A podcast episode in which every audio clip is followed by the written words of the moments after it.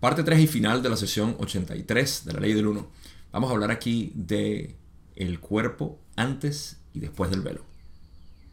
Empecemos.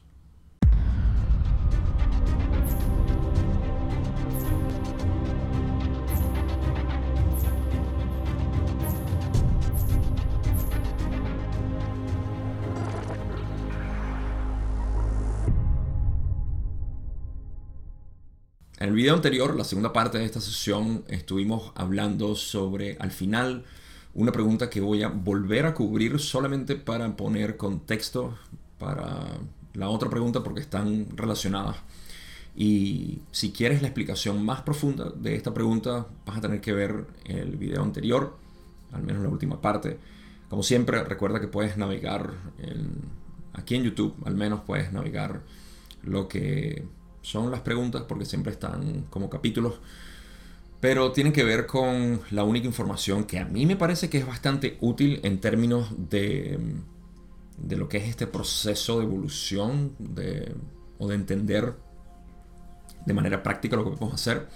Y esto lo quiero decir porque de alguna manera la, esta sesión termina hablando sobre detalles que a mí particularmente, de manera personal, me parece que son poco útiles para la aplicabilidad de lo que es esta información o lo que estamos buscando. En pocas palabras, si estamos hablando de evolucionar o de el, camino espiritual, la búsqueda, el proceso de reconocerse a uno mismo, o simplemente lo que sea que definas tú como proceso espiritual, eh, que inevitablemente es conocerse a uno mismo, como dice Ra, no, esto no tiene mucha ayuda. Eh, pero es interesante siempre hablar sobre condiciones de metafísicas, de cómo funcionaba antes y cómo llegó todo esto. Así que voy a hacer mi mejor esfuerzo para poder ilustrar lo que puedo, que yo veo dentro de lo que es esta imagen que nos pinta Ra de cómo era la, la creación y precisamente tercera densidad antes del velo.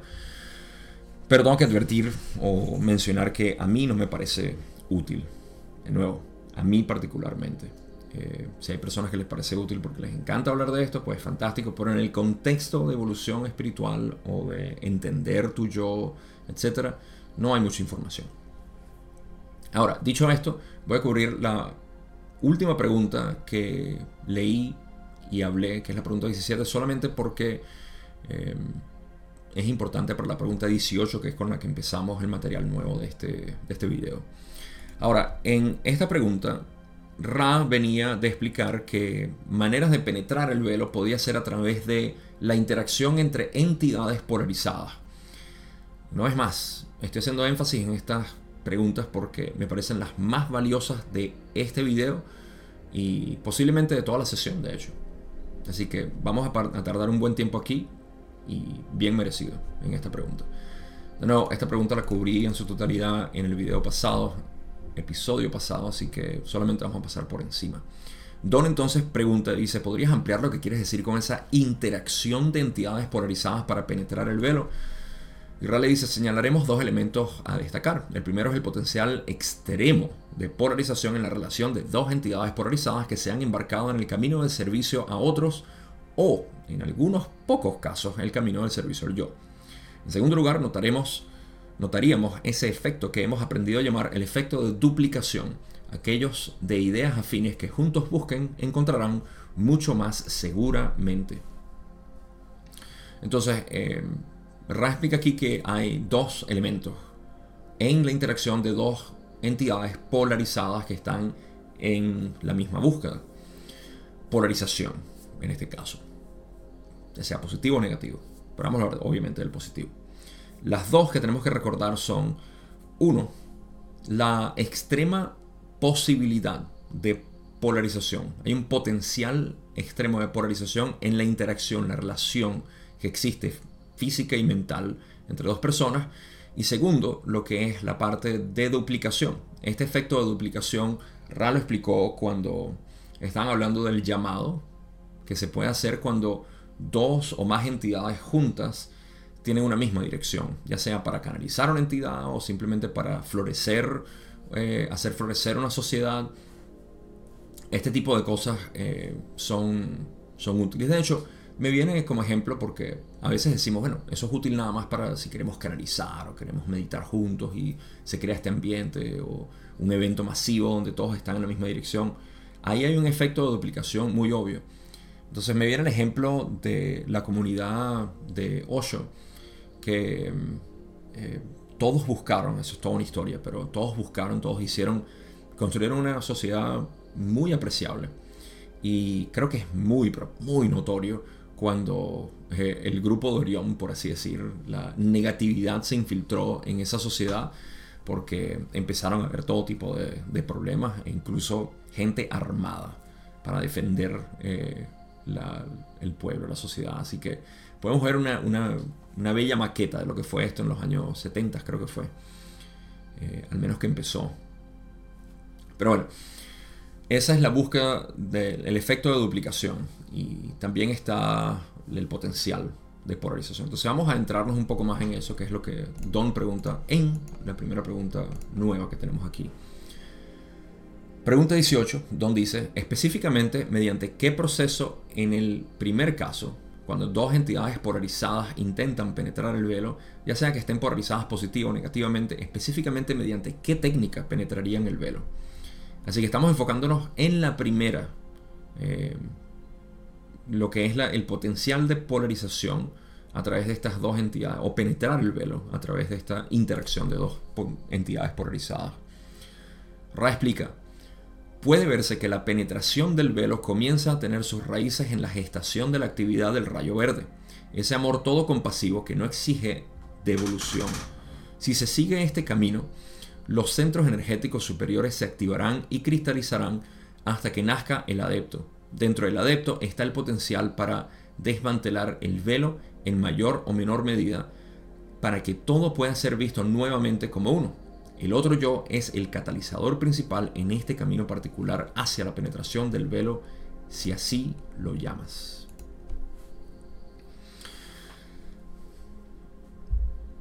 De nuevo, esta va a ser eh, en mi interpretación, esto va a ser lo más valioso que tenemos en el resto de esta sesión.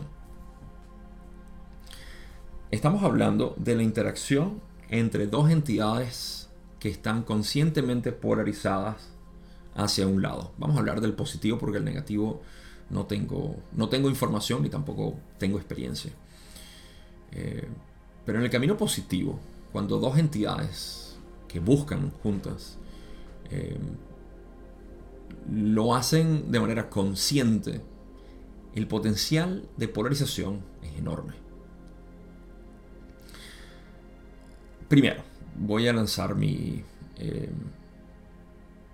mi declaración de que esto no es necesario que sea una relación romántica. Normalmente pensamos en eso y hay una razón que voy a explicar el por qué. Normalmente referimos a una relación entre dos personas como romántica.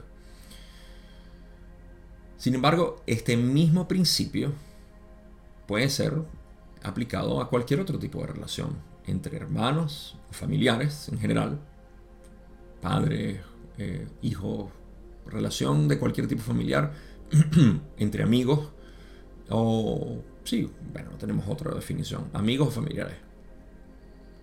No tiene por qué existir una relación romántica. Sin embargo, vamos a hablar de la relación romántica en particular y luego explico el por qué siempre es visto, o casi siempre es visto de esa manera.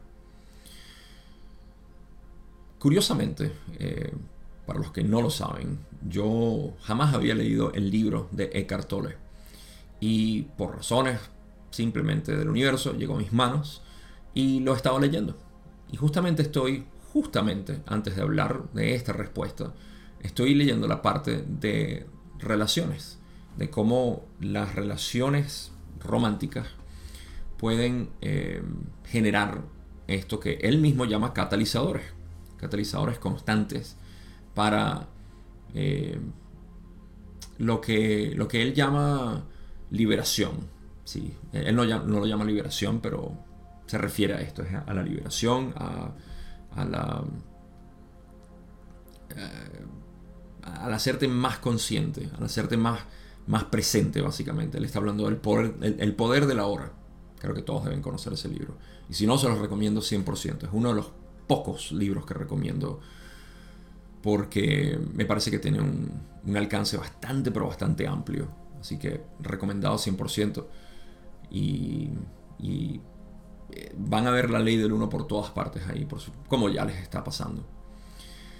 Ahora, em, en esta parte, Eckhart está hablando de em, cómo nosotros podemos beneficiarnos de una relación, de la relación que tenemos, una relación íntima, eh, porque produce suficiente catalizador para nosotros.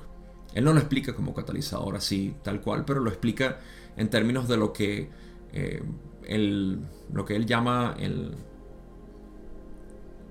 el pain body, el cuerpo de dolor. Y, nuestras, nuestras mentes egoicas pueden presentar ese catalizador a través del otro. Y lo interesante es que es precisamente lo que Ra dice aquí. Es precisamente lo mismo que Ra dice aquí de una manera muy resumida.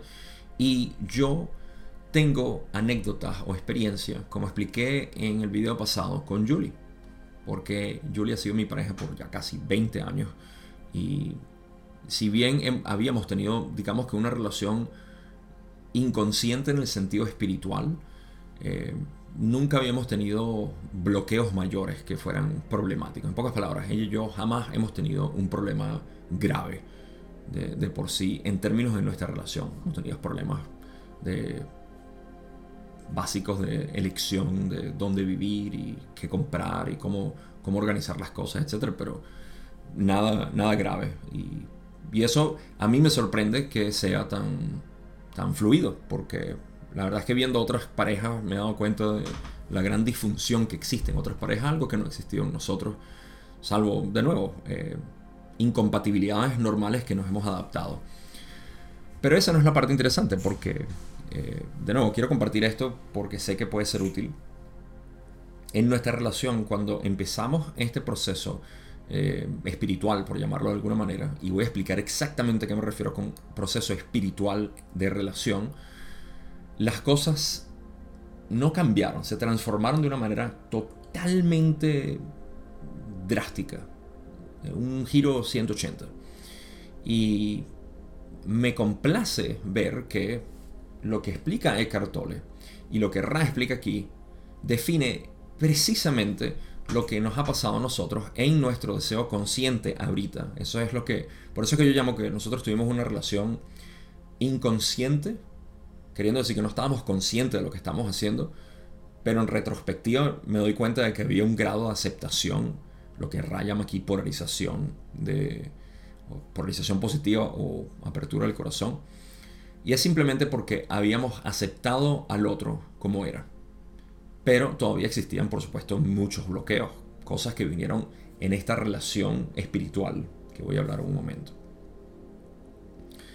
Así que pudiéramos definir esta relación, la cual estoy compartiendo con ustedes, que es la mía con Julie, en dos fases. La primera, inconsciente, con mucha eh, permisibilidad, y la fase consciente, donde ya eh, se estableció básicamente que lo que habíamos estado haciendo ahora lo, haciendo, ahora lo hacemos consciente y aceleramos en esencia ese proceso eh, para ambos.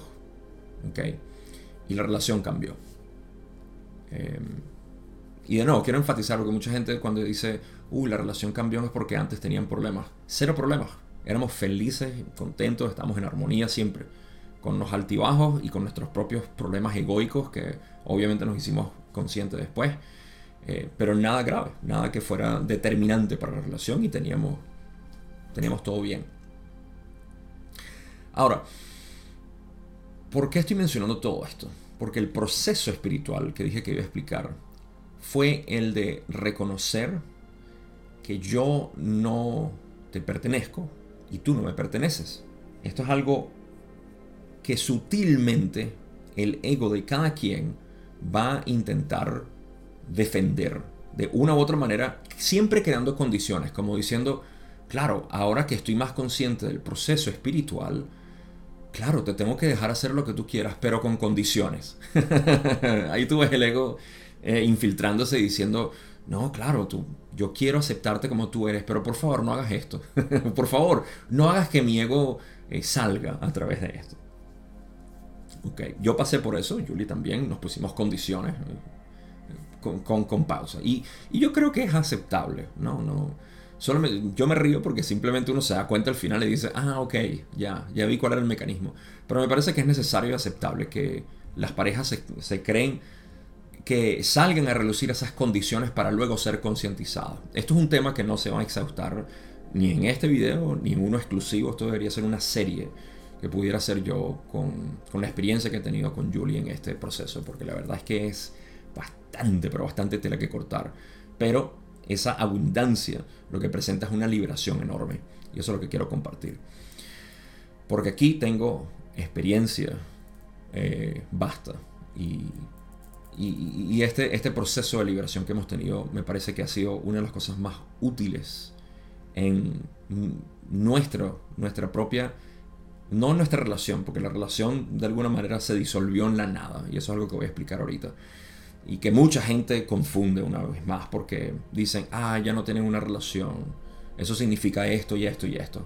Proyectan sus propios pensamientos y entiendo que no es fácil entender cómo cómo se disuelve una relación en la nada, que es en el todo, y al final eh, se, fortalece mucho más ese vínculo que existe entre dos personas. Em, ya no hay amor condicionado, sino amor incondicional el uno por el otro. Em, ahora, ¿qué es lo que dice Ra? ¿Qué es lo que dice Eckhart? Eckhart pone algunos ejemplos diciendo que cuando dos personas, vamos a hablar primero del ejemplo de una pareja inconsciente, que simplemente se busca para conseguir algo en el otro. ¿okay? Esto se ve en la, lo cual eh, hemos pasado nosotros también, esa, esa, fase de querer buscar otras personas para, eh, para satisfacer nuestra necesidad. ¿okay? Amigos, otra pareja, eh, un una persona que sea alineada conmigo en esto, es buscar otras personas, que, porque tú no me satisfaces lo suficiente en mis deseos de hablar de esto, o compartir de aquello, o hacer este tipo de actividad, o tener este tipo de experiencia, entonces quiero buscar otras personas. Ok, eso es con total libertad, eh, cero condiciones, cero limitación. Eh, y entonces seguimos buscando eso en otras personas. Y, y ahí se presentan eh, muchos catalizadores para uno mismo. Bueno, para los dos en realidad. Pero en una pareja inconsciente eso se establece como que tú, tú únicamente, exclusivo. Hay una exclusividad aquí porque tú tienes que conformar con todo esto. ¿Por qué presento este ejemplo inicial? Porque si conseguimos esto como la base del todo, entonces de ahí es donde tenemos que partir. ¿Cuáles son las condiciones que yo te estoy estableciendo a ti? Y ahí es donde se presenta la posibilidad de que, de que se pueda acelerar este proceso de, polarización o de penetración del velo, que es lo que estamos hablando aquí. Ahora, cuando hacemos esto, nos encontramos con que, una vez más, ¿cómo te voy a aceptar si yo tengo condiciones y cosas que yo quiero que tú te comportes de ciertas maneras? Esto hay que hacerlo. ¿okay? Y eh, Eckhart Tolle lo dice de una manera como que, mira, si tú eres, la, tú eres la única persona que tienes que hacer esto, si la otra persona está dispuesta a pasar por ese proceso contigo, lo va a hacer, y si no, se va a ir, porque no, no está dispuesto a pasar por ese, por ese proceso, no está listo. En cualquier caso, tú estás bien. Ahora, pero hablemos en el caso de que los dos estén conscientes, como en el caso mío con Julie, los dos estamos conscientes y decimos, ¿qué es lo que pasa? Lo que pasa en realidad es que decimos, me doy cuenta de que lo que tú me haces sentir mal a mí, en realidad soy yo, es mi propia responsabilidad. En otras palabras, yo tomo completa responsabilidad de lo que siento, no importa lo que tú hagas. En otras palabras, no hay nada que tú puedas hacer que me deba molestar. Eso lo reconozco como un principio básico, pero estoy consciente de que muchas de las cosas que tú vas a hacer me van a molestar. No porque tú lo hiciste, sino porque yo tengo algo en mí que necesita ser sanado. Y eso solamente lo hago yo solo o sola. Ese fue nuestro, nuestro gran eh, nuestro gran eje por el cual comenzó todo este, este trabajo espiritual en relación de pareja. Y a través de ese, de, esa, de ese eje es que empezamos a ver nuestros propios catalizadores. Entonces entramos en una fase interesante donde eh, ella me hacía sentir, o sea, yo, yo podía ver cómo sus acciones me molestaban y cómo mis acciones le molestaban a ella, pero lo que hacía éramos cada uno eh, hacer nuestro trabajo y después comentarlo y hablarlo. Ese es el tipo de relación que empezó a desarrollarse y que disolvió esa, ese vínculo exclusivo de decir tú eres mío, tú eres mía. Eh, de manera eh, subliminal se decía, porque tú no deberías estar haciendo si tú quieres mi felicidad, básicamente. Hay tanto, mira, hay mucho que yo puedo, hablar aquí, pero quiero simplemente decir que ese es el establecimiento. Es, en pocas palabras, te acepto como eres, no tengo ningún tipo de condición, tú puedes hacer lo que tú quieras y aquí estoy para ti. Punto. Es así de simple. Gabo, ¿en qué se relaciona eso con lo que acaba de decir Raki? Porque eso no tiene nada de relación. Todo lo que tú estás hablando es una experiencia personal y algo que solamente tú tuviste la suerte de tener y bla, bla, bla, bla, bla. Ok. ¿En qué se relaciona todo esto? Vamos a leerlo de la, de la boca de Ra. Por así decirlo. De nuevo, porque sé que hablé por mucho tiempo y de repente se perdió la pregunta ya. Don dice, ¿mediante qué proceso, en el caso de dos entidades eh, polarizadas positivamente, en este caso, se puede penetrar el velo básicamente? ¿Cuál es el mecanismo específicamente? Ahora, ¿qué dice Ra? Vamos a ir parte por parte. Ra dice, puede verse que la penetración del velo comienza a tener sus raíces en la gestación de la actividad del rayo verde. Ese amor todo compasivo que no exige devolución Ah, ok. Entonces, las raíces, el eje que yo hablé de, esta penetración del velo está en la gestación de esta, de esta actividad del rayo verde. ¿Qué significa entonces el rayo verde? ¿Cómo me aseguro yo de que estoy en el rayo verde? Hmm. Primero que nada, Ra dice ese amor todo compasivo que no exige devolución. Hmm. ¿A qué se referirá? aceptación total. Ok. Aceptación total, como se ve como amor incondicional, amor todo compasivo. Tiene sentido. ¿Cómo se manifiesta eso? No me importa quién eres. No me afecta quién eres. Te, te amo y te acepto como eres. Ahora, esto no es una aceptación de resignación, como repetiré al final en la conclusión. Esto no es una aceptación de resignación, esto es una aceptación en la cual yo no encuentro ningún tipo de resistencia o bloqueo hacia lo que tú eres. Esa es la gran diferencia. No algo eh, forzado. Decir, no, no, yo te acepto como eres y repites como una especie de mantra, sino realmente entrar en ti y decir, de verdad yo tengo alguna resistencia a que él o ella haga esto y le guste aquello y se comporte de esta manera y tenga aquello encuentro ser resistencia. Ese es el trabajo del adepto. Entrar en sí y ser honesto con que no tengo ningún tipo de resistencia con que tú seas como eres. Ok, ese es el eje. El eje es aceptación total, pero esa aceptación tiene que ver con introspección de decir no tengo resistencia. Tengo que ser honesto conmigo mismo, conmigo misma.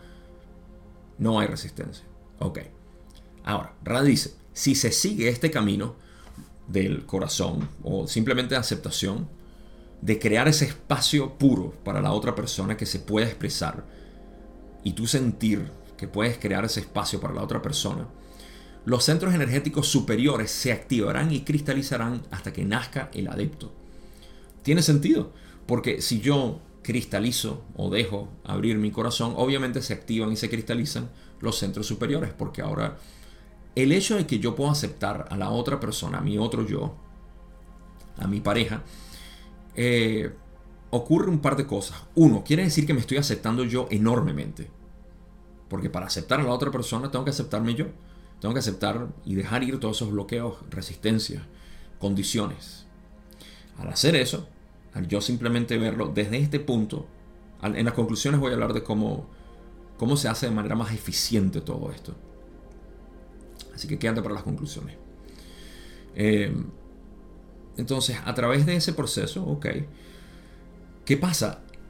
Los centros energéticos inferiores se desbloquean Eso es lo que es quitar resistencia. ¿ok? Al tú desbloquear suficiente energía, por llamarlo metafísicamente eso, se lleva hacia los centros energéticos superiores y ahora puedes ver la relación y el mundo, porque no es nada más tu relación, es todo el mundo. Tu relación es un reflejo de tu mundo interno y tu mundo externo es obviamente un reflejo de eso también.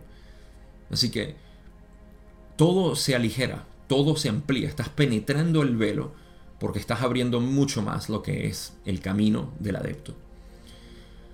Ra continúa, dentro del adepto está el potencial para desmantelar el velo en mayor o menor medida para que todo pueda ser visto nuevamente como uno. Una vez que se abre el camino del adepto, entonces dentro del potencial del adepto está desmantelar este velo de separación y poder ver todo nuevamente como uno. El otro yo es el catalizador principal en este camino particular hacia la penetración del velo. Obviamente. El otro yo, a quien tú le atribuiste todas esas condiciones y que tú dijiste te amo pero únicamente bajo esto, eres tú atado, básicamente. Eres tú esclavizado en el otro. Así que ese es el proceso de polarización con una relación, con, con alguien que que va contigo de la mano en este sentido. Y de nuevo, lo más importante es esa parte, aceptar sabiendo que no hay resistencia, no es una resignación. De todas maneras voy a hablar de esto en la conclusión un poco más. Pasemos a la otra pregunta. Pregunta 19, donde dice, ¿cuál fue el mecanismo del primer proceso de velado? No sé si puedes responder eso. Sin embargo, Puedes intentar responder eso. Ra dice, el mecanismo del velo entre la parte consciente e inconsciente de la mente era una declaración de que la mente era compleja. Esto a su vez hizo que el cuerpo y el espíritu se complejizaran. Ya esto lo sabíamos, simplemente eh, el mecanismo del velo es eh, tapar, ocultar la mente inconsciente de la mente, que en realidad no era una mente eh, consciente y una inconsciente. No había una mente consciente inconsciente, simplemente había una mente consciente de todo, una, una mente concientizada. Ahora es que existe esta división. Pregunta 20, donde dice, ¿me puedes dar un ejemplo de una actividad compleja del cuerpo que tenemos ahora y cómo no era compleja antes del velo? Ra explica, antes del gran experimento, una mente cuerpo-espíritu una mente, cuerpo, espíritu, era capaz de controlar la presión de la sangre en la vena, el latido del órgano que llaman corazón, la intensidad de la sensación que conoces como dolor y todas las funciones que ahora entienden como involuntario o inconsciente. Todas las funciones como involuntarias. Debería ser. No sé. Renato, corrígeme ahí, por favor. Em, ok. Saludos, Renato. Gracias por toda tu dedicación ok, ahora estamos entrando a la parte que yo digo que considero poco útil para, como pueden ver, viniendo de las preguntas pasadas, estamos entrando simplemente a cómo funcionaba el cuerpo antes y después del duelo. Interesante, pero no muy útil en el camino de polarización, obviamente. Ahora, ah, esto tiene sentido cuando nosotros teníamos control de la mente total Primero que nada, vamos a establecer, esto es lo que yo quería ilustrarles como, como algo que puede ser útil para, para visualizar lo que es la, la creación y la conciencia de esta creación. Establezcamos, como dice el Kibalión, que todo es mente. Todo es mente. ¿Ok? Si todo es mente, entonces todo lo que yo percibo está modulado por lo que llamamos mente. De hecho, déjenme ponerlo de esta manera, porque a veces nosotros pensamos de la mente como una especie de órgano. La mente no es un órgano. La mente es una modulación de la conciencia. Por favor, manténganse en esto porque esto va a ayudar a tener una visión mucho más nítida, pura, eh, más realista de lo que es la creación. La mente, primero que nada, lo único que hay es conciencia, no hay energía. La gente confunde esto como que el universo es pura energía, está hecho de energía. El universo no está hecho de energía. El universo es conciencia y se percibe el movimiento de sí mismo como energía. Entonces sí, es correcto decir que todo es energía, pero también es correcto decir que todo es materia. Pero cuando, mientras más nos vamos en ese espectro de decir eh, materia, energía, todo esto, te distancias de lo que es la conciencia. Entonces entramos en procesos eh, de creencias como soy materia. Somos materia y la conciencia nace de la materia. Ah, estamos poniendo al, carruaje frente al caballo. Así no funciona esto. la materia y la energía es una percepción consciente del movimiento de mí mismo. Entonces, si establecemos eso, entonces tenemos a la mente como una modulación por su propia naturaleza de modularse, la, conciencia se percibe separada, se percibe distanciada, se percibe como eh, elementos, sujeto y objeto. Esa es la dinámica de la creación, es simple, no es muy complicado. Si nosotros establecemos eso y después decimos, ah, el que Orión dice todo es mente, entonces todo lo que yo percibo en realidad es mente. ¿Sí? Todo es modulación de la conciencia. Por ahora no hemos perdido el, ancla que tenemos en la conciencia. Todo es conciencia. Todo es una especie de vibración consciente. Y yo soy la conciencia. Por ende, nunca muero, nunca nací, nunca eh, existí ni dejaré de existir. Eh, ese es el proceso un poco paradójico de la creación porque es una sola vibración. Pero no es requerido vibrar para ser. Y ahí es donde entramos en meditación. Ahora, ¿de qué sirve todo esto? Que antes del velo, la mente se podía percibir por lo que era y se podía modular, automodular como quisiera voluntad. Cuando entra el velo, ya no existe esa posibilidad porque ahora eh, estamos en desconocimiento de lo que llamamos el inconsciente, que en realidad es la propia mente. Estamos en desconocimiento de la propia mente. Si ustedes quieren comprobar cómo funciona este velo, traten de rastrear de dónde viene un pensamiento. Ah, no, Gabo, yo acabo de pensar en mi mamá. Y obviamente en mi mamá porque tengo que verla más tarde. ¿ok? ¿Y de dónde viene ese pensamiento? Porque yo conozco a mi mamá. Ok, ¿de dónde viene ese pensamiento? Y eso, y sigue rastreándolo a ver de dónde viene. No sabes de dónde viene. Viene a través del velo, del inconsciente. Pero es tu mente. La mente inconsciente no es algo separado de ti, eres tú. Entonces, antes del gran experimento, cuando teníamos esta eh, modulación, estábamos conscientes de toda la modulación de la conciencia, eh, podíamos sí regular, así como ahorita, por ejemplo, podemos regular, porque estamos, eso yo, yo digo eh, a modo de chiste, que quizás estoy en lo correcto, que este gran experimento de velar la conciencia del inconsciente o la mente consciente de la mente inconsciente,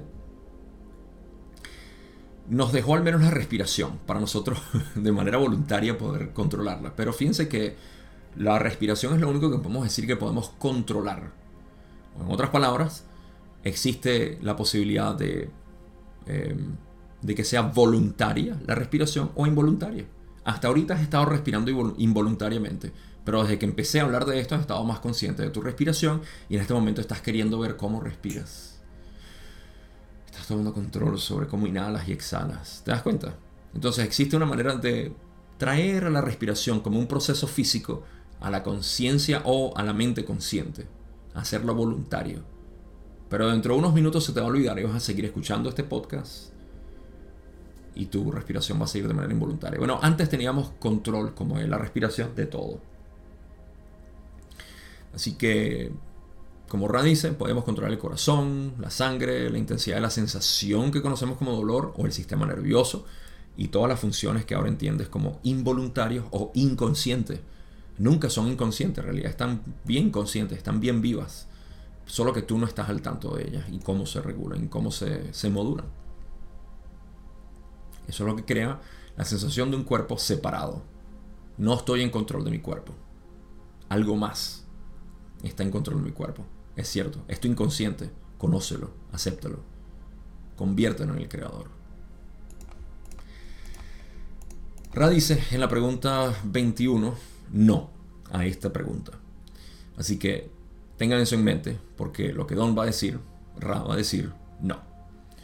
Don dice, pregunta 21, cuando, cuando tomó lugar el proceso de velado, entonces parece que el logo debe haber tenido una lista, se podría decir, de aquellas funciones que se volverían inconscientes y aquellas que permanecerían conscientemente controladas. Supongo que si esto ocurrió, una buena razón para estas divisiones. Ok. Supongo que si esto ocurrió, hubo una buena razón para estas divisiones. ¿Estoy en lo cierto en esto? Y Raleigh dice, no. No hubo una lista, no elegimos, simplemente se experimentó. Don dice, ¿me puedes corregir por favor? Y ahora Raleigh va a explicar. Hubo muchos experimentos de los que, en los que varias... No, ya va. Hubo muchos experimentos en los que varias de las funciones o distorsiones del complejo corporal fueron veladas y otras no. Un gran número de estos experimentos dieron como resultado complejos corporales no viables o solo marginalmente viables. Por ejemplo, no es un mecanismo orientado a la supervivencia para que los receptores nerviosos eliminen inconscientemente cualquier distorsión hacia el dolor. Me parece que eso está mal escrito ahí. Eh, yo diría que no es un mecanismo orientado a la supervivencia que los receptores nerviosos eliminen inconscientemente cualquier distorsión hacia el dolor. No te preocupes, Renato, tengo esta. 83, ah, 22, para eliminado. Ok. Em, entonces, no es... Mm, Sí, la pregunta de Don en esencia era, había una lista primero de las cosas que se iban a velar para poder crear todo este experimento. Esto demuestra mucho más. Primero que nada, en el video de inglés lo dije, así que lo tengo que decir aquí también.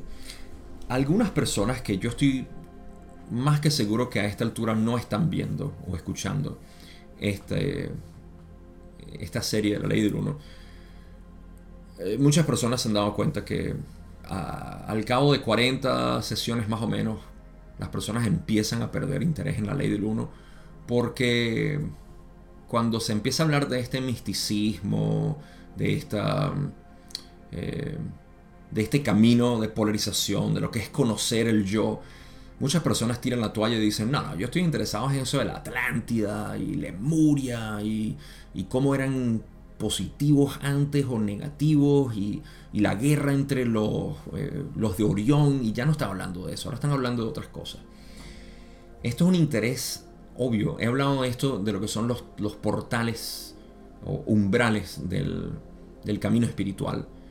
La mayoría de las personas se quedan en el primer portal al decir, no, a mí lo que me interesa es cómo, cómo manejar la ley de la, de la atracción y cómo, cómo puedo sacar, cómo puedo ganarme la lotería y cómo puedo buscarme la mujer ideal o el hombre ideal o cómo puedo encontrar eh, abundancia, quiero abundancia, quiero todo esto y mucha gente se pierde ya y dice, no, esto ya no me interesa. Así que si estás aquí, felicitaciones, felicitaciones porque has llegado a la parte crucial de la ley del uno, eh, donde, donde se habla de, de la enseñanza práctica de, de Ra el cual es este conocimiento del yo, o al menos está eh, esparcido aquí y allá. Y ese es mi trabajo, esa es mi devoción, poder mostrarlo, poder sacarlo dentro de todo el, material eh, que, le encanta a las personas conspiranoicas. Están hablando siempre de cuidado, ten cuidado porque los Anunnakis vienen y Lucifer y aquel y el otro y todas esas cosas. Ya, ya muchos de ustedes ya pasaron la página. Pero ¿qué pasa? Que de aquí se ha sacado esto que dicen experimentos. Ah, habla de que se hicieron experimentos. Y esos son los de Yahweh, que son los de Orión. Y esos son los Anunnakis, en verdad. Y todo eso. Madurando ese conocimiento, y créanme, yo tengo experiencia en todo esto, porque el primer año de mi búsqueda estuve eh, rebosado, es la palabra, rebosado de información de este tipo. Eh, en Gaia. Por cierto, yo no tengo ningún tipo de vínculo con Gaia. Mi, canal o mi, página de Gaia eh, vino mucho antes de que yo conociera la, o no, sí lo conocía, pero no, estaba, estaba pegado con Pachamama en ese entonces. Y Gaia era un nombre mucho más neutral en inglés y en español. Por eso fue que lo escogí. Pero sí, ahí hay mucha información. Y tengo que aceptar que yo estuve involucrado en mucho de eso porque yo decía, mm, aquí está la respuesta, claro, porque eh, son, son los del planeta de no sé qué y eso tiene sentido, pero bueno, la ley del uno vino a, limpiar toda esa confusión. Entonces existe la posibilidad de uno pensar, ah, viste, experimentos para crear este complejo humano que, que somos. Quiero aprovechar el momento para decir que mi proceso fue darme cuenta de que todo eso es una manera muy mitológica de poder hablar de lo que es el proceso de la conciencia. Para mí tiene mucho más sentido, es mucho más maduro, como ya dije, maduro en el sentido de que es coherente, no incoherente como los otros, que se dan cuenta que siempre hay un conflicto o contradicción. Aquí no hay contradicción, aquí simplemente vemos que la conciencia pura, el uno, que es lo que estamos explorando, porque, hmm, ¿cómo se llama esto? La ley del uno. Ah, cierto. Entonces el uno, que es la conciencia pura, experimentó consigo mismo. Como ya dije, y dice el Kibalión, todo es mente. La conciencia se modula para poder experimentarse a sí misma. ¿qué pasa? Así como nosotros podemos experimentar en nuestra imaginación, y cuando imaginamos algo, si nos imaginamos, eh, yo estoy en todas partes, ese soy yo. Ok, si estoy en todas partes, ¿qué estoy experimentando? Absolutamente nada. No puedo estar en todas partes y experimentar algo eh, finito. Entonces necesito crear eh, reglas y espacio y tiempo y todo esto. Todo esto se moduló dentro de la imaginación del uno. Pero los experimentos nunca cesan. Y este fue uno de los experimentos. Cómo poder experimentarme a mí mismo a través de un velo entre mi mente consciente e inconsciente. Así que muchos de estos experimentos eh, fueron hechos como, ok, déjame imaginarme cómo sería yo si no tuviese estas funciones.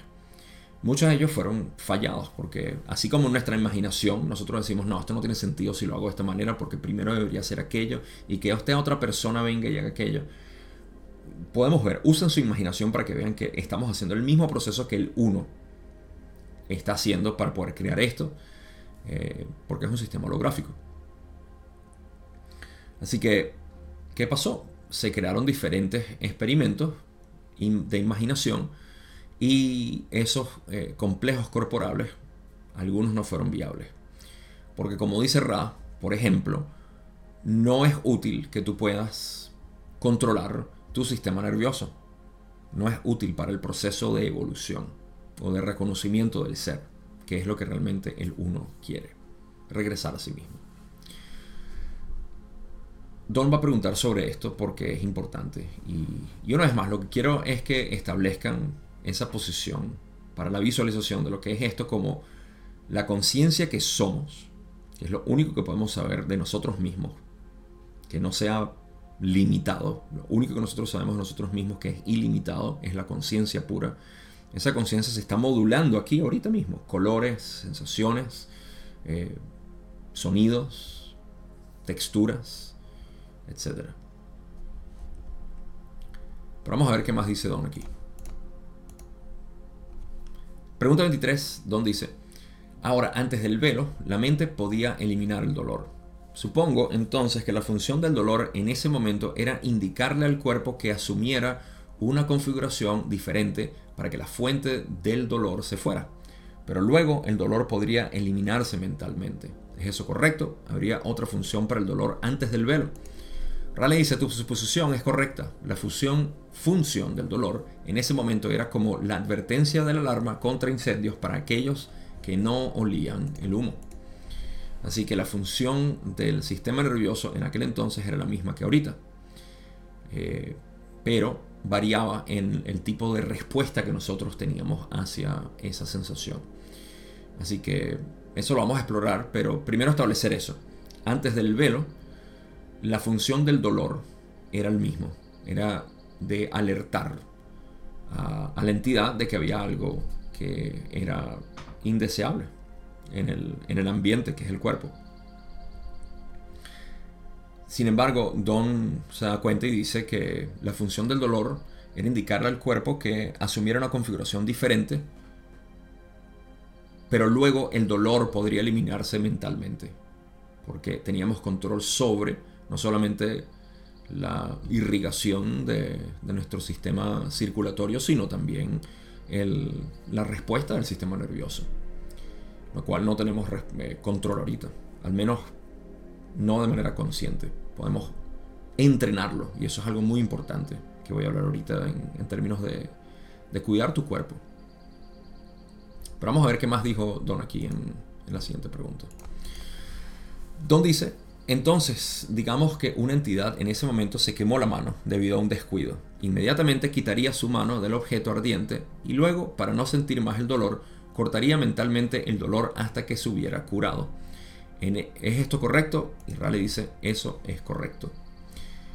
La otra pregunta está relacionada. Pregunta 25, donde dice, en nuestra ilusión actual, Consideraríamos esto como la eliminación de una cierta cantidad de catalizador que produciría una aceleración en nuestra evolución. ¿Es esto correcto? Raleigh dice, la actitud hacia el dolor varía de un complejo mente cuerpo-espíritu a otro. Tu verbalización de la actitud hacia la distorsión conocida como dolor es una productiva en cuanto a distorsiones útiles con respecto al proceso de evolución. Así que primero, eh, vamos a examinar lo que era el, dolor antes del velo y lo que es ahorita. Antes del velo, como teníamos la manera de nosotros poder modular nuestro sistema nervioso y decir, uy, me duele, ya, quiero que no me duela, desactivo ese sistema nervioso. Como dice Ra, no es productivo hacia la supervivencia eh, y tampoco hacia la evolución. ¿Por qué hacia la supervivencia? No sé si me estoy adelantando un poco aquí. Sí.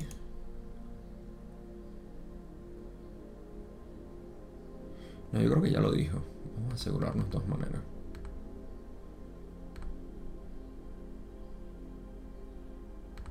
No fue aquí tampoco.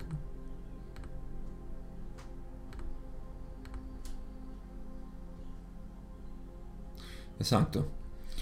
El sistema nervioso tiene su función en el cuerpo como para preservar, supervivencia. Y esto no es el tipo de supervivencia que, ah, eso es egoico, quieres eh, ah, preservarte, tienes miedo, tienes que eliminar tus miedos. no, hay una función. No se trata de eliminar los centros energéticos inferiores. No soy, no soy un ser limitado. Eh, puedo hacer lo que yo quiera, comer lo que yo quiera y hacerme daño si quiero, porque al final todos somos uno. Ok, bueno, si esa es la experiencia que tú quieras experimentar, pues fantástico, pero no es, digamos que lo, lo eficiente. Porque la idea de uno preservar su cuerpo es poder tener más experiencias. Esto no es una escuela, como muchas personas han desafortunadamente sacado de contexto lo que Dolores Cannon eh, decía, y Ra también habla de esto como una especie de, de, de escuela. Esto no es una escuela donde estás constantemente pasando pruebas y pruebas. Esto es una escuela donde estás aprendiendo a amar todo lo que viene. Como lo decía Julie anoche, por cierto, estamos en nuestras conversaciones y estamos hablando de nuestro proceso y cómo, cómo se ve en nuestro continuo experiencial esta, estas nuevas experiencias que vienen. ¿no? Estamos por recibir visita pronto, eh, tenemos que hacer ciertas cosas en la casa, todo este tipo de cosas son son actividades y experiencias que vienen únicamente para ver, hmm, déjame ver cómo reacciono hacia esto. ¿Será que hay algo? Estamos como que contentos de ver si hay algo que salte emocionalmente para nosotros poder observarlo. No porque tenemos que entrar a la noche oscura del alma ya y todo ese proceso que debo admitir que en un principio se siente así. Pero eventualmente las noches oscuras del alma son como juegos para nosotros ahora. Son cosas que aceptamos con, con alegría y, con, interés, porque estamos viendo, conociendo muchas más partes de nosotros. Así que este proceso no es algo que vas a sufrir. la vida es sufrimiento, dije el Buda. Gautama Siddhartha lo dijo, la vida es sufrimiento. Eso no es lo que quiso decir. Pero bueno, eh, preservar tu cuerpo eh, tiene la función de, brindarte cada vez más experiencias y poder vivir más, eh, la plenitud, poder compartir más esta belleza, esta plenitud.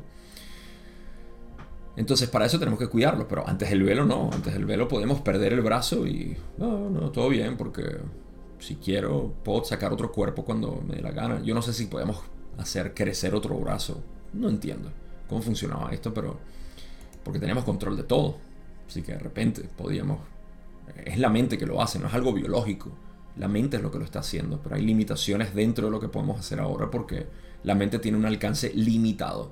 Así que no podemos cortarnos el brazo y sacarlo otra vez. Estoy seguro que en un pasado, antes del velo, podíamos. Casi seguro. Por cómo funciona la mente, me imagino. Entonces, eh, sí. ¿Dónde me quedé? En nuestra ilusión consideraríamos la eliminación de una cierta cantidad de catalizador que produciría una aceleración en nuestra evolución. Eh, sí, eh, explica que la actitud hacia el dolor varía de un complejo mente, cuerpo, espíritu a otro. Y esto lo dice porque Don quizá puede sonar un poco eh, estricto al decir que eh, consideraríamos esto como la eliminación de una cierta cantidad de catalizador. No todo el mundo que tiene una experiencia de dolor y la apacigua se da cuenta de que estamos eliminando una, una, posibilidad de catalizador. Ejemplo, ah, mantenerse dopado.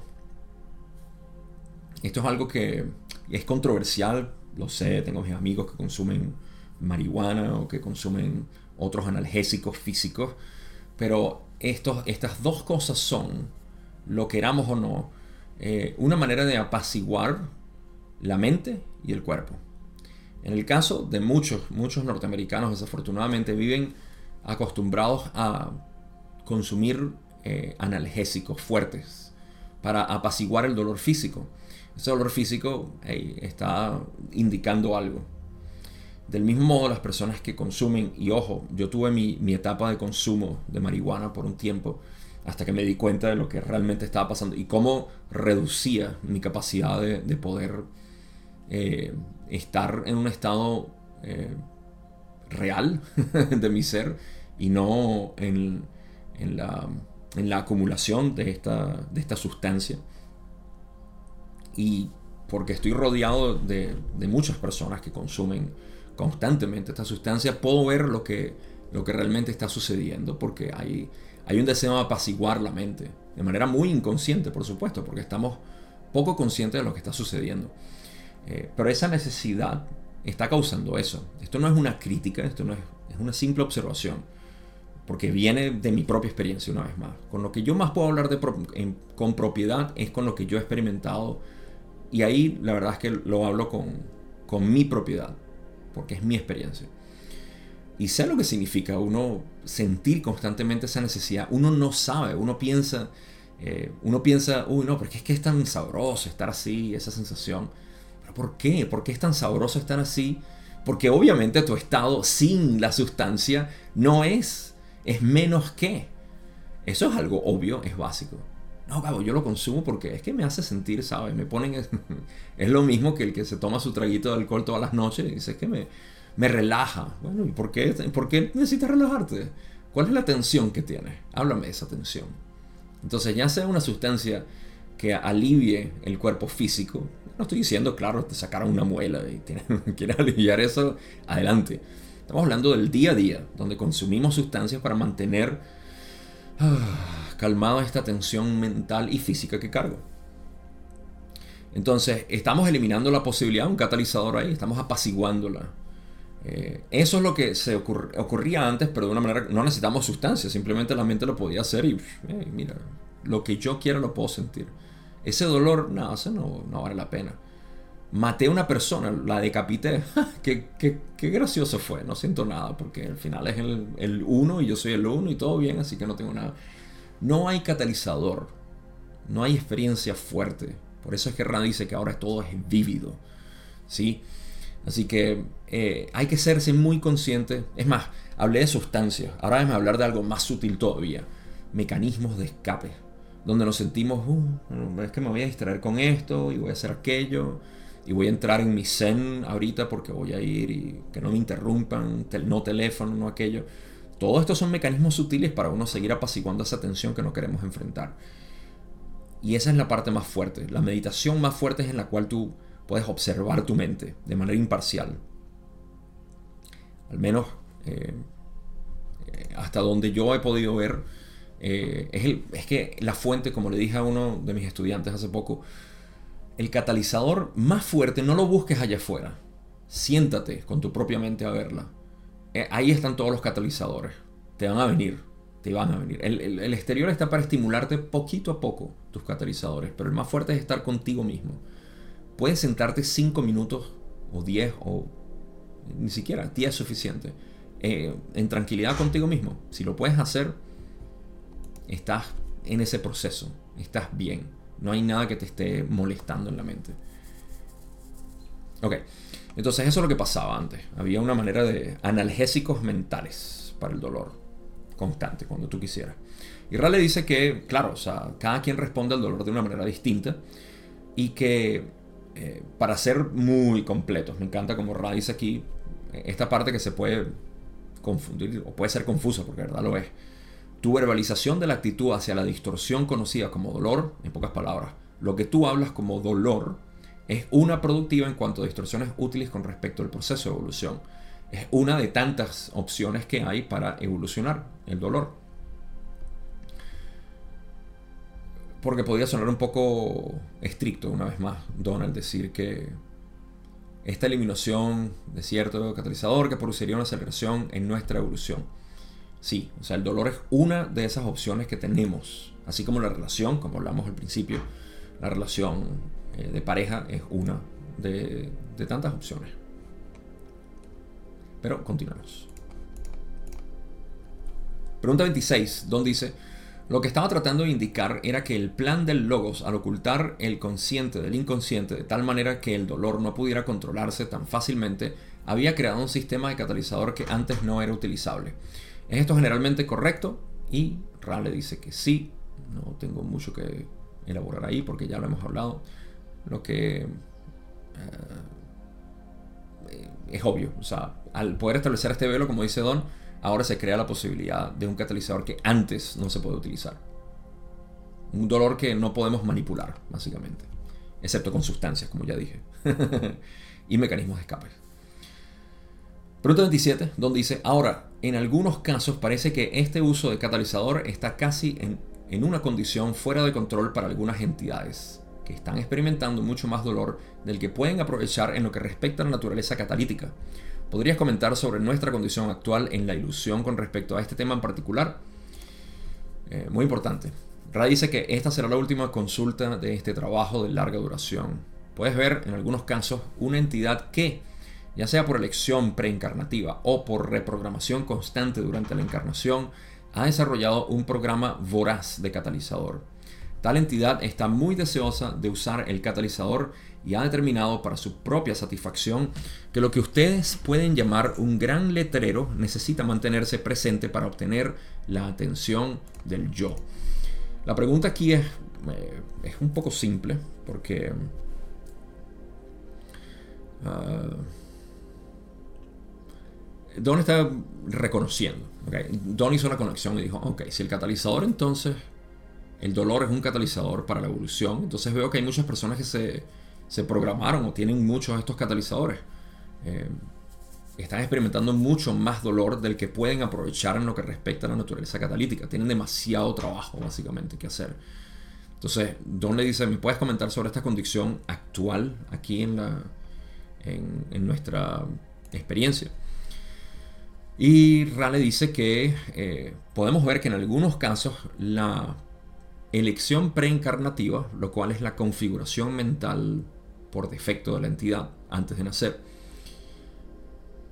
y la reprogramación constante durante la, encarnación, lo cual es algo que hemos hablado como el ser superior haciendo esta reprogramación de la mente, eh, ha desarrollado un programa voraz de catalizador, un programa ambicioso, eh, hambriento, eh, codicioso básicamente Queriendo decir que, eh, como Don de hecho hizo una analogía muy buena, es tomar más cursos de los que tú puedes terminar. Y, creer que eres capaz de hacerlo. Lo cual está bien. O sea, aprendes un poco de cada uno y después te especializarás. Pero o te puedes especializar en uno e ignorar los otros. Todo esto es totalmente viable. Tal entidad está muy deseosa de usar el catalizador y ha determinado para su propia satisfacción que lo que ustedes pueden llamar un gran, un gran letrero necesita mantenerse presente para obtener la atención del yo. Aquí no tengo una mejor traducción que esta porque eso fue literalmente lo que dijeron en inglés y no lo he querido cambiar, pero puedo interpretar que se refieren a que mantener una lista larga de quehaceres. Y de eso yo de hecho confieso que soy Ah, soy culpable o soy, soy responsable de ese tipo de, de, mantener un letrero. Si les muestro mis notas aquí, cada vez que yo tomo una nota, las tengo ahí, pero las voy trabajando, solamente que tengo muchas notas de cosas que quiero hacer. Es algo similar, me imagino. Pero en este caso estamos hablando de procesos catalíticos, de cómo te llevan a, a polarizarte, porque el catalizador es, es un elemento que acelera tu polarización, o puede potencialmente acelerar tu polarización. Así que esa es la, condición de este tipo de entidades, como dice Ra. Luego dicen, en estos casos sí puede parecer un gran derroche del catalizador del dolor y una distorsión hacia el sentir la tragedia de tanto dolor puede, puede ser experimentada por el otro yo. Sin embargo, es bueno esperar que el otro yo esté captando lo que se ha tomado la molestia de ofrecerse a sí mismo, es decir, el catalizador que desea utilizar para el propósito de la evolución. Podemos preguntar si hay alguna consulta breve en este momento. Y hay una pregunta más que voy a cubrir porque hay una anécdota que les quiero compartir. Ok, y también para finalizar con la última, las últimas palabras de Ra que siempre son tan inspiradores y hermosas en realidad. Ok, entonces estábamos en lo que es la programación de mucho dolor como proceso catalítico para una entidad. Tengo que confesar que este párrafo me confunde un poco porque lo que yo veo no está muy bien reflejado de manera gramática. Y esto pasó de igual manera en inglés. Cuando lo leí, está escrito de una manera, o está expresado, no escrito, porque es una transcripción, de una manera que sigue siendo confuso. Así que, hey, te invito a que tú mismo lo interpretes y me digas qué piensas tú. Pero esta es mi interpretación. Ra dice, en estos casos sí puede parecer un gran derroche el catalizador del dolor Ok, entonces se entiende, sí, puede parecer que una persona se ha programado mucho dolor para su experiencia. Muy bien, no hay problema. Y una distorsión hacia el sentir la tragedia de tanto dolor puede ser experimentada por el otro yo. Hasta ahí creo entender que se está refiriendo a que otra persona que está viendo al afligido diga, wow, parece un derroche de catalizador, tanto dolor. Ahora aquí viene mi parte de interpretación, cuando Ra dice, sin embargo, es bueno esperar que el otro yo esté captando lo que se ha tomado la molestia de ofrecerse a sí mismo. Ah, ya entiendo. Es que releer esto una y otra vez. Estoy seguro que tú lo leíste y estabas ahí como que ya acabo, yo lo entiendo. Pero yo no, a mí me toma tiempo, yo soy un poco lento para aprender. Ahora entiendo, me gustaría hacer un adendum ahora, capaz ya un comentario en el video de inglés. Ahora entiendo es que me confunde cuando incluye al otro yo. Lo que quiere decir es que es bueno esperar que el otro yo esté captando lo que se ha tomado la molestia de ofrecerse a sí mismo. Esta, fíjense lo que confunde aquí. Porque Ra habla del yo, que se ha puesto todos los elementos de dolor y catalizadores, y otro yo que ve como un derroche toda esa serie de catalizadores, ¿verdad? Vamos a ponerlo en este ejemplo. Imagínense que yo tengo muchos dolores físicas, eh, físicos y mentales. Y entonces ustedes me ven y dicen, mm, es un derroche de catalizador el que Gao se puso, ese poco de dolores. ¿Ok? Eso es lo que entiendo hasta ahora. Pero entonces Ra dice, sin embargo, es bueno esperar que el otro yo, y aquí yo creo que se está refiriendo a mí en este caso, no al otro yo que serías tú, esté captando lo que se ha tomado la molestia de ofrecerse a sí mismo, porque fui yo quien me programé todo este dolor, es decir, el catalizador que desea utilizar para el propósito de la evolución. Ahora lo entiendo. Pero lo que confunde, Ra, ¿por qué hablas así? yo tengo todavía mis peleas con Ra. Porque sí, al decir el otro yo, puede ser experimentado por el otro yo. Pero, sin embargo, es bueno esperar que el otro yo esté captando, se confunde.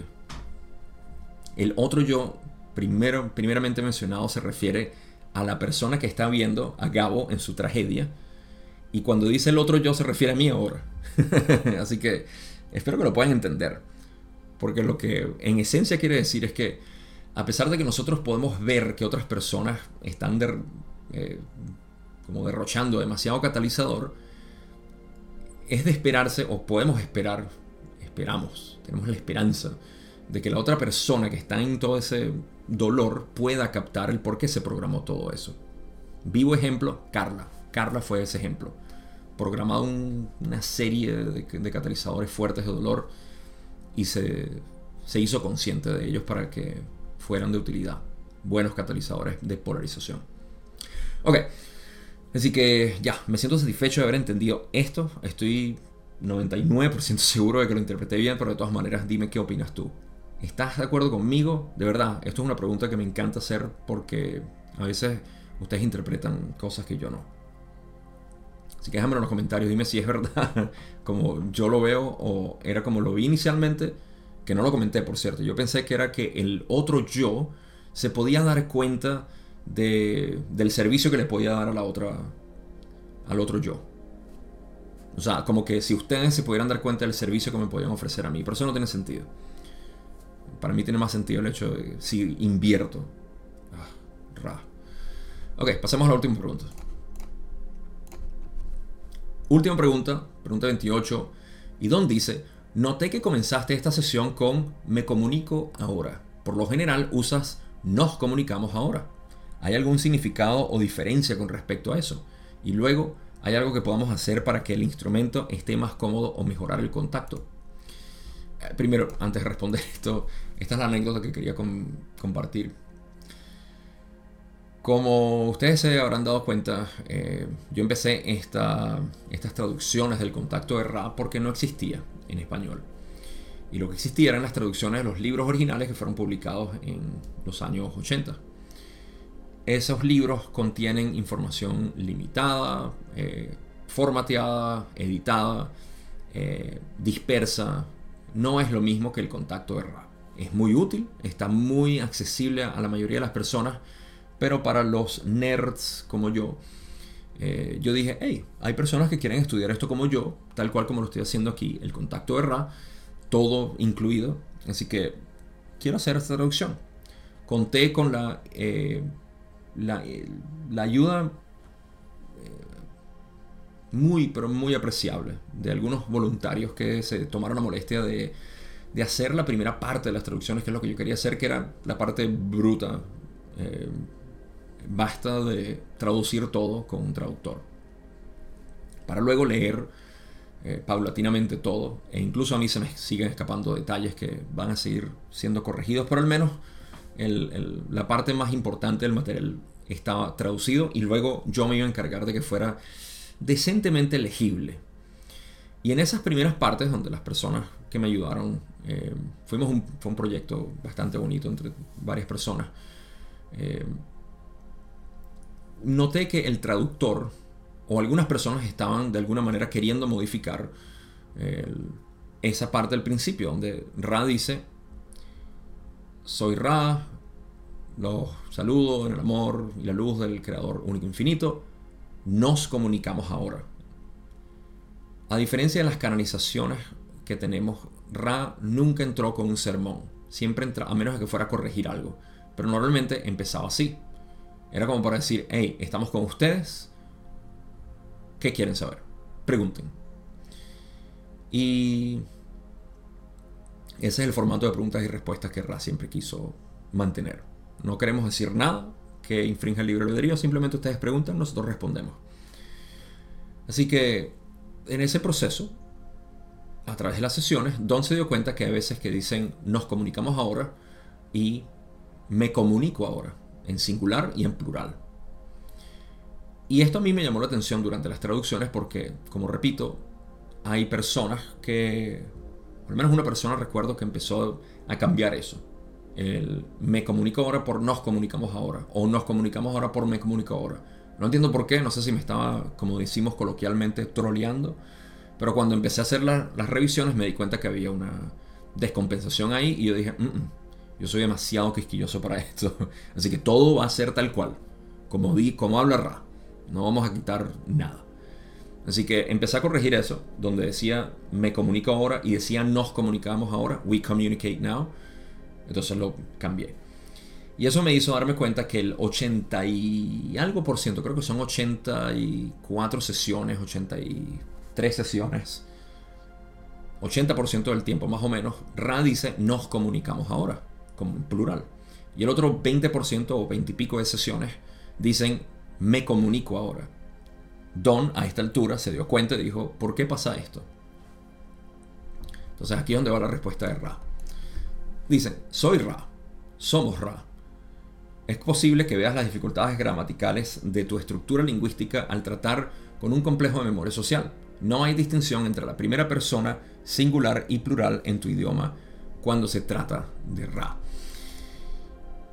En inglés es un poco más notable porque I am Ra y we am Ra. Lo que pasa es que en español no, el chiste no se, no se traduce bien. Pero I am Ra, we am Ra no se puede decir.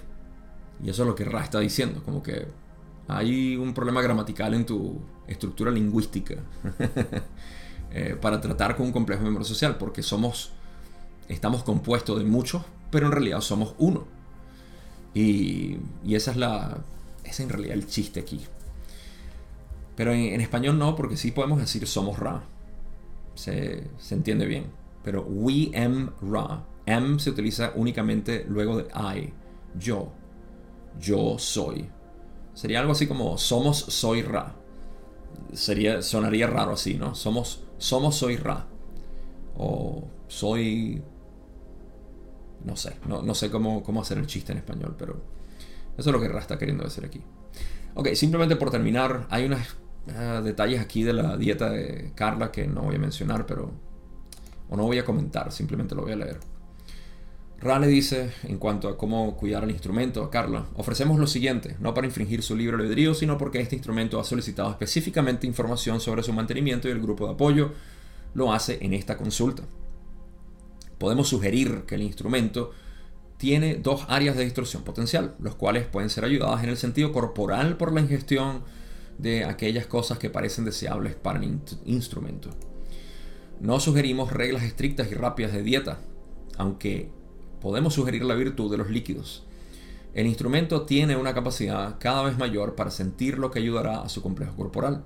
Está siendo ayudado por las afirmaciones y también por la luz, que es el alimento de la ansiedad del descanso. Esto sí es algo que voy a comentar rápidamente porque no me lo puedo aguantar. Primero que nada, le están dando sugerencias de qué comer, que confíe básicamente en lo que está comiendo y em, que mm, tiene una capacidad mayor de sentir lo que ayudará a su complejo corporal. Así que le, reafirman eso. Y que sus afirmaciones también, en cuanto a sus prácticas, por supuesto, espirituales, están ayudando.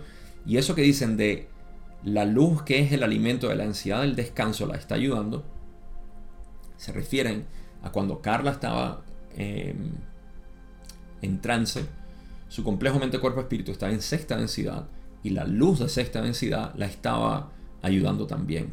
Esto es algo que ya hemos hablado anteriormente, así que no voy a comentar mucho, pero el complejo mente, cuerpo, espíritu de Carla estaba en sexta densidad con Ra y el, el, la estadía en, sexta densidad la rodeaba de esta luz que la beneficiaba. Por último, y no sé por qué se coló eso, pueden pedirle al grupo que controle. Ah, dicen, podemos pedirle al grupo de apoyo que controle el instrumento como siempre para que en el caso del deseo de proteínas más complejas, la que está menos distorsionada puede ofrecerse al complejo corporal, que de hecho en este momento es potencialmente capaz de una distorsión mucho mayor si mal no recuerdo, esto es proteínas, proteínas animales que sean eh, mucho más puras y menos esas procesadas, que en la mayoría de los países es lo que se come, eh, carne de, res o de, de, cerdo, no procesada nada más, sino criado en condiciones paupérrimas. Ra dice, soy Ra, les agradecemos mis amigos por su continua conciencia en el cumplimiento de su manifestación de deseo de servir a otros. Son concienzudos. Los accesorios, accesorios están bastante bien alineados. Soy Ra. Los dejo, mis amigos, en el amor y en la luz del Creador único infinito. Vayan, pues, regocijándose alegremente en el poder y en la paz del Creador único infinito. Adonai. Conclusiones. Volviendo al tema de pareja eh, y enfatizando una vez más que no es necesario el tener esta, esta relación íntima de pareja, sino que con cualquier espejo, otro yo, podemos ir utilizando pequeños espejos. Vamos a ponerlo de esta manera. Una relación íntima es como un gran espejo donde te ves completo o puedes potencialmente verte completo. ¿Por qué, Gabo? ¿Por qué tiene que ser así? Porque tú lo decidiste. No te has dado cuenta de eso. Tienes que darte cuenta de que tú decidiste que quieres estar con esa persona porque te complementa aquello que tú sientes que te falta. No, pero es que yo me siento pleno con mi pareja. Y, ok, bueno, de repente ya llegaste a ese punto, pasa la página, no, no necesitas más ese catalizador. Pero si puedes ser honesto contigo mismo, puedes revisar dentro de ti y decir, mm, no, yo todavía tengo resistencias con respecto a esto, todavía me molesta aquello, todavía tengo reacciones emocionales por culpa de ella o de él. Ah, entonces tienes algo ahí. Ese es el espejo grande, porque está ahí disponible a todo momento. Mientras que otros yo son fragmentos del espejo. Cada uno te refleja algo distinto. Y por eso es que digo, es muy útil tener una pareja con la cual has trabajado y tienes tiempo. Eh, creo que aquí no, no ah, hay un, sobre todo algo ahorita muy, muy común, que es el saltar de una pareja a otra. Esto es muy común con las generaciones eh, eh, nuevas y también con las generaciones, mi generación, en la cual ya no tengo pareja única porque todo, todos somos uno y ahora salto de uno al otro, de la otra a la otra, y explorar todo esto porque son mis espejos. Ah, bueno, hasta que se está repitiendo básicamente, para ver, me veo, sí, ese soy yo, sí, ese soy yo, ese soy yo. No estás terminando de verte, estás utilizando simplemente por vanidad eh, de reflejo de verte tú eh, como eres. Eh, el espejo no es para usar como vanidad, sino para reconocer aquello que eres. Un poco distinto como se puede utilizar. Entonces todo esto eh, es, es, parte de este proceso, es poder uno ver del por qué, por qué busco y necesito, por qué siento esa necesidad, por qué no puedo estar satisfecho o satisfecha conmigo mismo, conmigo misma. Eh, ¿Por qué? ¿Qué pasa? ¿Qué está pasando aquí? Vamos a explorarlo. es una invitación mucho más profunda hacia la introspección de ver qué es lo que está pasando que yo necesito a esta o estas personas para sentirme satisfecho.